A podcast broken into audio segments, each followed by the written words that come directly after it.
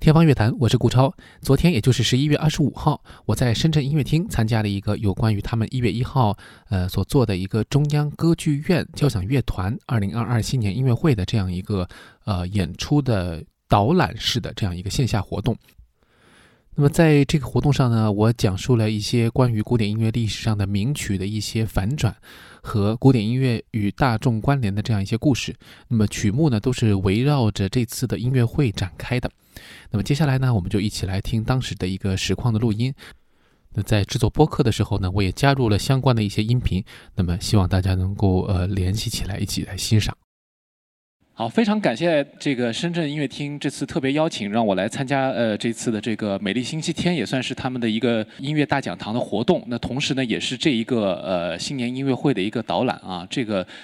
那么在我的这个呃播客当中，第二十九期其实以前聊过关于新年音乐会的话题。那么当时时候聊的是这个关于新年音乐会的一些传统啊，包括在维也纳，我们知道最有名的这个世界上最多人收看的啊，因为这个电视转播的原因，最多人收看的这个新年音乐会。那么让约翰施特劳斯和他的家族的作品这个名冠全球。那么今天呢，我们呃讲点别的。当然，主要呢是围绕着我们这一次新年音乐会的一个曲目。看过日本有一个电视剧叫《四重奏》，有没有？那么这个剧里面呢有一个歌，就是讲这个人生当中充满着不可思议的东西。那过去两年呢，我觉得我自己在这方面学到很多，从生活当中也好，从哪里也好，我学到了就是人应该要慢下来，然后去接受一些意料之外的事情。那么很多意料之外的事情，你乍一看是一个反转，但是你仔细一想呢，会给你带来很多的收获。在音乐历史上，我们现在看到的这些大师们的作品，可能和当时时候他们的体验是完全不同的。这种反转恰恰带来了一种乐趣，就是当你去看到今天我们这场新年音乐会当中的曲目，很多意外就发生在这当中。前两天我们正好这两天这个天方乐坛在做一个叫七天的连更，就是因为我之前拖更拖了很长时间呢，呃，大家可能都来关心我，有朋友甚至于私信我说，呃，顾老师你是不是那个遇到什么事儿了？啊，是不是遇到什么困难了？怎么节目都停了？哎，我一下子感觉要赶紧要更起来，所以呢这一周我是一个七连更，就是每天我都新录一期，然后呢放到这个网上去。有一期节目呢，我讲了一些就是我听。这个音乐，特别是发烧这个概念的一些一些想法。那么这期节目当中就有人给我留言了，说怎么这期节目做了关于音响、关于发烧、关于耳机什么的，你也不恰饭是吧？你就没有去特别去营销一些什么东西？我想对了，那今天我们这期节目其实也在我这个七连更的这个计划里面啊，也就是我们今天大家一起跟我录的这个现场，我会放到我的节目当中去。那我想既然有这个机会，我就在这儿，这个我们恰饭一下吧。首先呢，我就发现我有很多听友其实是深圳的，这是互联网给我带来的一个好处吧，就跟以前在上海做地方的电台有很大的不同。然后第二个呢，我就想说，大家肯定也喜欢古典音乐，是不是有朋友也会想说新年音乐会来看一看？那我今天来之前呢，就跟那个深圳音乐厅的这个工作人员就说了，哎，你们这场音乐会票子卖的怎么样？是不是我那个节目里面帮你们推广一下？他们说，哎呀，顾老师，我们有非常有力的这个支持者。啊，交通银行，所以呢，这个票子呢基本上不愁卖，有一些这个确实也有一些公开售票啊，有一些这个，但是呢，我估计很快会售罄，又少了一个恰饭的这样一个机会啊。下次有什么节目需要我再做宣传，我义不容辞啊。这次的音乐会的曲目当中也有一个很大的反转，这个反转是什么呢？就大家看这个节目，当然不知道有没有拿到啊。上半场是格里格的两个作品，培尔金特第一组曲当中晨曲加上 A 小调。钢琴协奏曲，下半场呢是霍尔斯特的行星组曲当中的第四乐章木星，和这个韦克斯曼的呃一个卡门幻想曲，最后呢是柴可夫斯基一八一二序曲，这是正式的曲目，呃当中一共五首作品。那我就想挑一个这当中啊，呃比较小的，也是不太起眼的，就是这个木星来讲。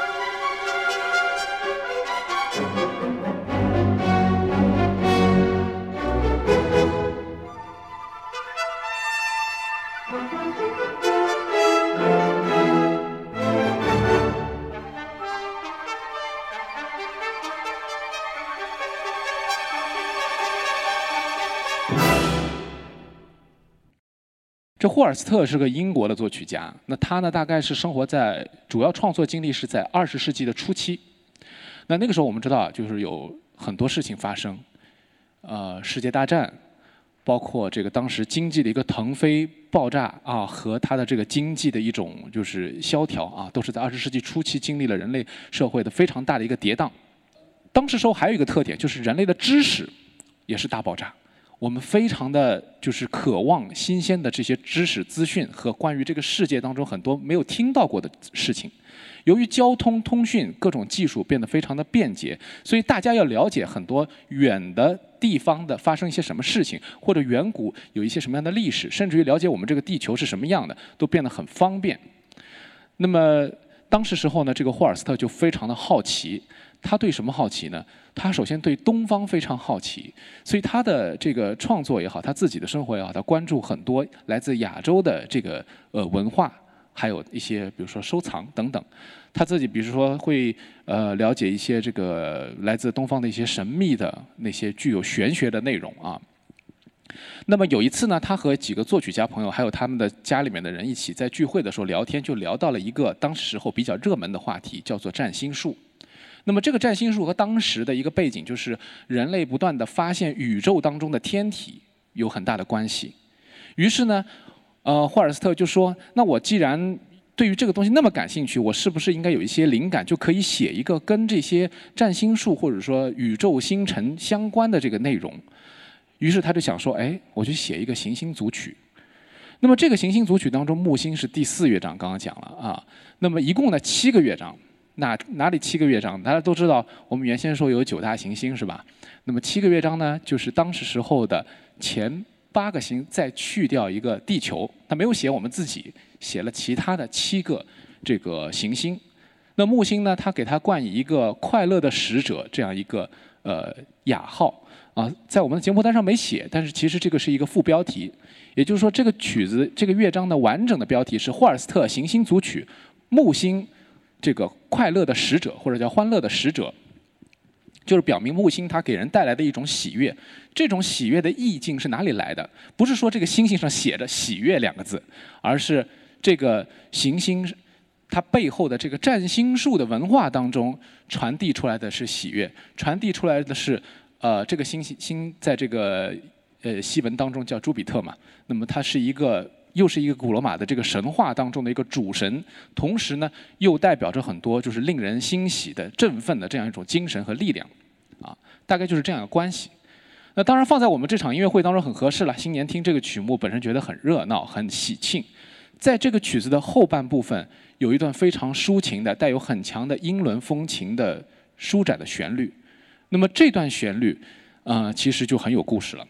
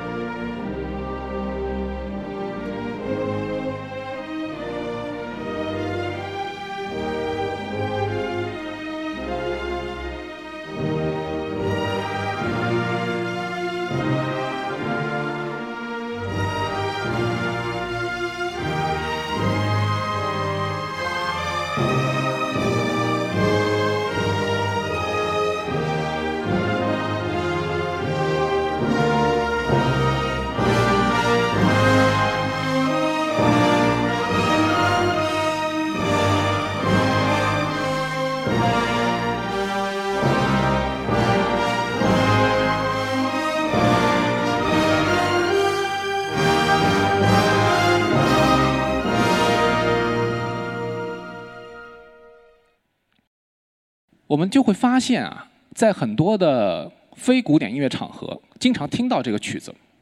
为什么会听到它呢？几种可能性。第一种，如果呃您和我年纪差不多啊，或者再有些年长，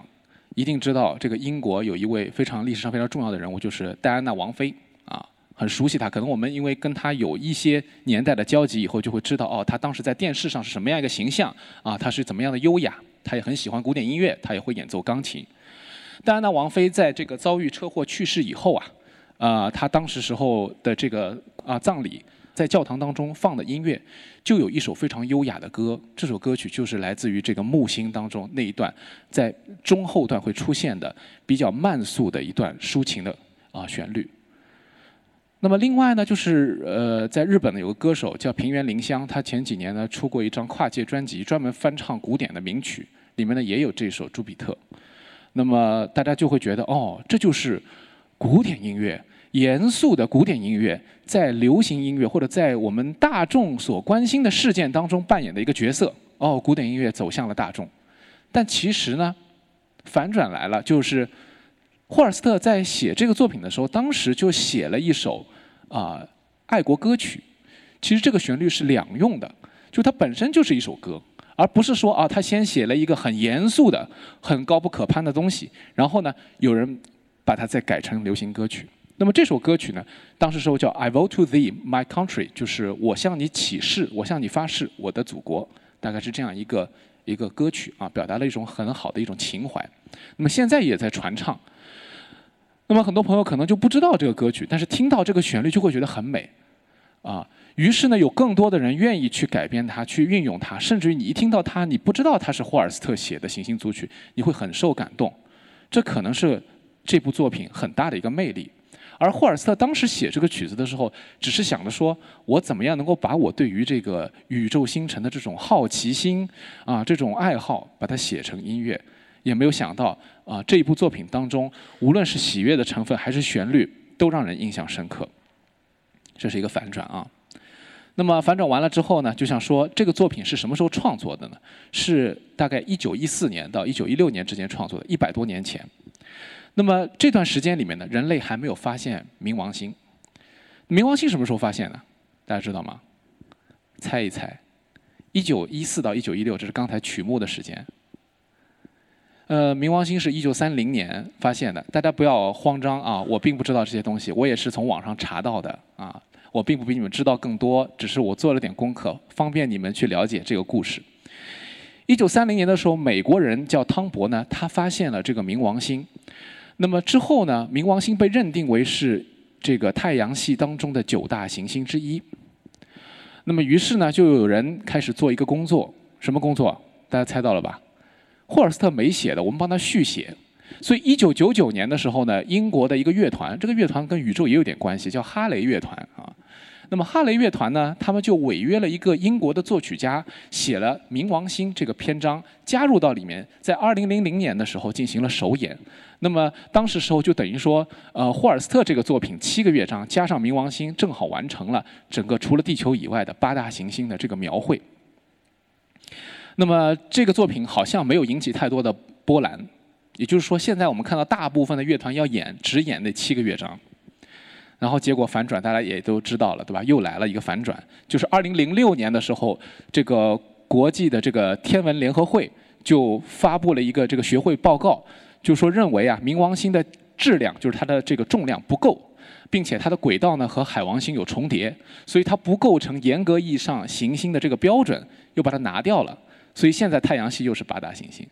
所以整个这个过程，随着这个作品的传播也好，再创作也好，就一步一步的不断的在发酵啊。这个就是这个音乐史当中非常有意思的一面，就是古典音乐作品看起来离我们很遥远，但是。呃，它和这个实际的这个包括学术也好、科技也好的发展，就是咬合在了一起，形成了一根什么，像一根麻绳一样，就彼此之间绕不开，彼此成为了对方的这个印记。好，这个大概就是我想说的第一个反转，也是这个最有意思的。那么接下来这个就稍微有点没意思了。这个反转比较简单，就是柴可夫斯基的一八一二年序曲。那么这个曲子它的背景是。什么背景呢？既然写了一八一二嘛，就是一八一二年啊，法国和俄罗斯之间的这个当时的沙皇俄国之间的这个战争，拿破仑军队要想去进攻这个俄罗斯沙沙俄，那么希望去征服整个欧洲，但是呢，遭到了这个这个沙俄的非常这个顽固的抵抗，啊，那么使得这个法国最后呢是这个成为了一个败局。那么俄罗斯人这个扭转了这个形势以后呢，可以说是大大的这个震撼了这个这个整个国家的这种国威吧，所以大家都非常的亢奋啊。而当时时候的皇帝亚历山大一世呢，就下令要去建造一座纪念他的这个教堂，叫做莫斯科救世主大教堂。这座教堂呢，一建呢就建到了1880年左右。那么转眼之间啊，这个沙俄这个战胜拿破仑，呃，已经快要七十年了嘛。啊，一八八零年就还差两年，那个时候就开始计划说我们做点什么活动呢？啊，就开始要准备搞一些博览会啊，搞一些纪念活动啊等等。同时还有一件事情，要写一个曲子，啊，来纪念这样一个伟大的事件。于是当时时候非常有影响力的音乐家叫尼克莱呃鲁宾斯坦，那么他也是个作曲家，也是个指挥家，啊，他呢就跟柴可夫斯基老柴说，你可以写一个一八一二序曲，来纪念这件事情。那么老柴呢就觉得这个事情可以做，于是呢他在这个音乐当中的构思比较简单，就两部分，一部分呢就是法国军队很强大，他一开始呢呃对俄罗斯造成了巨大的压力，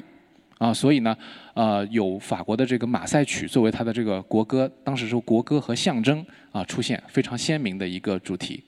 那么逐渐的被这个这个俄国的音乐给替换啊，当时时候的上帝。呃，拯救沙皇吧，大概这样一个名字啊，这样一些歌曲，慢慢的就开始变得强势，最后音乐是在这个欢呼、这个雀跃当中，在隆隆炮声当中啊，当时有这样的设计，就要用到啊加农炮，用到这个真枪实弹来这个做这个音乐的一个尾声，来就是突出整个的这个音乐的画面感。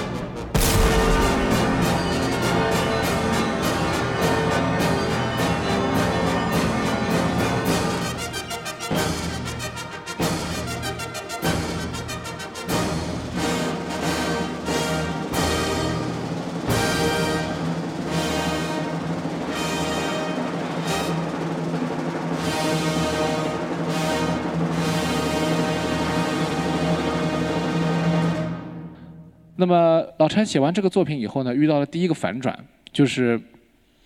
这个作品本来要在哪儿演呢？一八八二年，也就是事件七十年之后，这个莫斯科救世主大教堂应该要建完了，他们就准备在前面那个广场，因为你想你要开炮嘛，在教堂里面演的话，那这个教堂就白建了，是吧？那么这个教堂不能让它白造，怎么办呢？啊，就在这个教堂前面的广场上面做一个这个演出。但是问题是，这个教堂迟迟不完。它作为一个景观也好，还有作为这个音乐的参与者，本来教堂当中啊，我们知道这个教堂上都有这个钟，钟声本来也成为这个音乐的一部分。但是呢，呃，因为这个教堂没有建完，没有来得及造完，所以呢就没有办法使用。于是呢是搭了一个棚来演出了这个作品，在一八八二年的这个时候演出了这个作品，而教堂呢在后一年才完成了。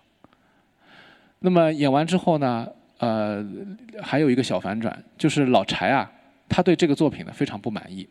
他说这个作品在他的曲目当中根本算不上是一个好作品，啊，拼拼凑凑。然后呢，很热闹，有点、有点、有点傻傻的，他感觉啊，所以他就给他的赞助人梅克夫人啊，那个时候音乐界也有很多赞助人是吧？梅克夫人是他非常重要的一个坚定的支持者，他就写了个信，很真诚，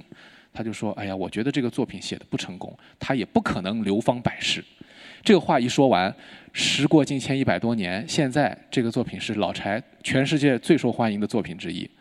他自己也没有想到啊。有的时候，我觉得。可能音乐家、音乐专家和普通大众他之间的这个差距是很大的，我们也不应该给这个音乐的价值做一个唯一的判断，说哦，作曲家觉得这个好才是好，或者音乐学家觉得好才是好。有的时候啊，就是老百姓觉得好才是真的好。所以，一八一二序曲就是这样一个广受人们喜爱的一个作品。所以，每逢这个逢年过节啊，大的庆祝活动，很多场合都会演出这个作品。也是这个原因。那么，作为这个音乐会的最后一首正式的曲目来演出，啊，我觉得是很合适的一个高潮的收尾，那么，这种欢腾的气氛，当然把这个新年的气氛推到一个高潮。但是老柴呢，可能自己呢也不愿意承认，啊，这是他很成功的一个曲子，这永远成为了一个心结，啊。他如果活到现在，可能自己的观点也会有所改变吧，这个就很难去讲了。啊但是可以说的一点就是，柴可夫斯基这个作品，他受到了非常大的关注，并且从当时时候一个大众的一个事件，或者说一个政治文化事件，啊，来演出这个作品，到现在他依然出现在很多的场合，不光是在音乐厅当中。我们知道户外啊，现在还有演出这个真枪实炮的这个呃一八一二序曲的这个传统，在每逢很重要的场合、军事场合等等，又会有这样的表演。那么另外呢，就是在我们在很多的电影作品当中会提到这个作品。那以上呢就是十一月二十五号我在深圳音乐厅做的这个分享当中的一个部分啊，有关音乐历史上两个名曲的反转。那么其实后半部分呢，我还讲到了电影和这个音乐之间的一些关联，讲到了二十世纪的呃音乐的这个和电影合作的一个鼎盛时期的几部作品。呃，不过由于这个时间啊，包括内容的这个关系呢，我们在这里就把它剪辑掉了。那么以后呢，如果有机会，我可以拿再拿出来讲一下，或者是拿这部分的这个录音拿出来和大家分享。好，那么这就是今天的天方乐坛，我们下期接着聊。Every day